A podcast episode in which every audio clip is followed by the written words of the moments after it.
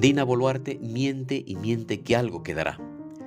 Mientras en Piura y en otras regiones del país la población enfrenta las enfermedades producidas por el paso de las lluvias, mientras en los hospitales de Piura y en otros del norte del país se adolece de falta de camas para atender a los y las pacientes por el dengue y otras enfermedades, sin que haya una estrategia de control del avance de esas enfermedades por las autoridades políticas, en Lima la presidenta Dina Boluarte miente y miente con la pretensión de que la gente peruana le quite el peso de los muertos que lleva sobre sus hombros.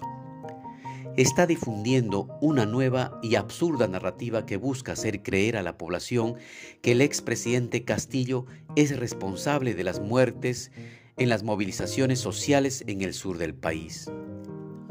Todos y todas sabemos que esto no es así un insulto a la inteligencia de la gente. Nos está tomando de tontos a todos los peruanos y peruanas bajo el dicho popular que dice, miente y miente que algo quedará.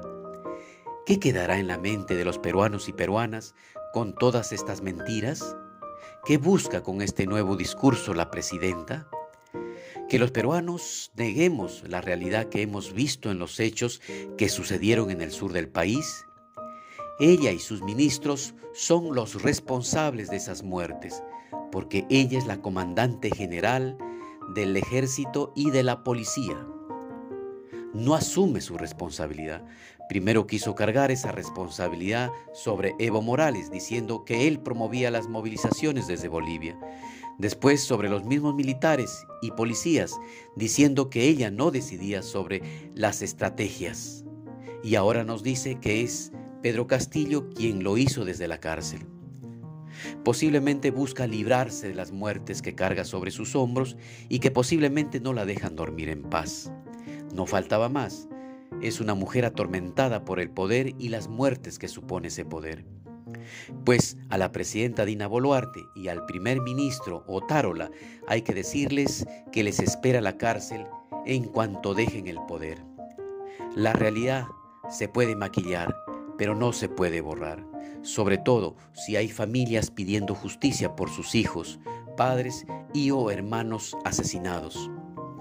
Estas cosas deberían preguntarle al expresidente Fujimori y a sus militares que cargan sobre sus espaldas la muerte de mucha gente.